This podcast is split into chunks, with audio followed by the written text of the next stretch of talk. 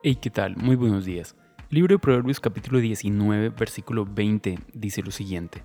El que oye consejo y acepta que lo corrijan acabará siendo sabio. Este versículo realmente me llamó la atención porque creo que muchos de nosotros cometemos el error de ser autosuficientes, es decir, no queremos escuchar consejos y si vienen de nuestros padres, en ocasiones para nosotros es peor. Porque sentimos que podemos escuchar a personas de afuera, pero nuestros padres no. Constantemente hay padres que me dicen, hey Adrián, necesito que hables con mi hijo acerca de esto, porque yo se lo he dicho muchas veces, pero no me presta atención. Creo que si alguien de afuera de la familia, creo que si alguien externo le da el consejo, él lo va a escuchar. Y creo que hace parte de la eh, poca inteligencia humana seguramente, pero no queremos escuchar consejos y a veces no queremos escuchar ni siquiera los de nuestros padres. Pues hoy vamos a hablar de dos cosas y la primera es la importancia de escuchar un consejo. ¿Por qué es importante escuchar consejos? Porque cuando nosotros escuchamos lo que otras personas nos orientan, incluso estamos escuchando la voz de Dios. De hecho, en el libro de Éxodo y en varios libros de la Biblia vamos a encontrar muchas historias donde Dios le habló a personas a través de otros por medio de consejos muy sabios que estas personas aplicaron y realmente fue la mano de Dios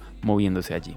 Pero lo segundo que yo quiero decir es que necesitamos ser muy cuidadosos con las personas a las que escuchamos los consejos. Porque quienes dicen, no, yo escucho consejos, pero quien nos aconseja es una persona que no teme a Dios, es una persona que da malos consejos, porque va a dar consejos que no glorifican a Dios, sino que todo lo contrario tienden a exaltar la humanidad. Y esto tampoco está bien. Si tienes un problema de pareja y pides un consejo a un amigo y este amigo tal vez te dice, no, pues deja a tu esposa, no hay problema. Ese no es un buen consejo. Y así sucesivamente vamos a encontrar muchos malos consejos y pésimos consejeros. Desde chicos que le dicen a sus amigos, mira, pues si tienes problemas con tus padres, tranquilo, mi casa es tu casa. Ahora, esa mi casa es tu casa va a ser algo muy temporal, va a ser algo muy corto, porque en últimas tampoco se lo va a aguantar.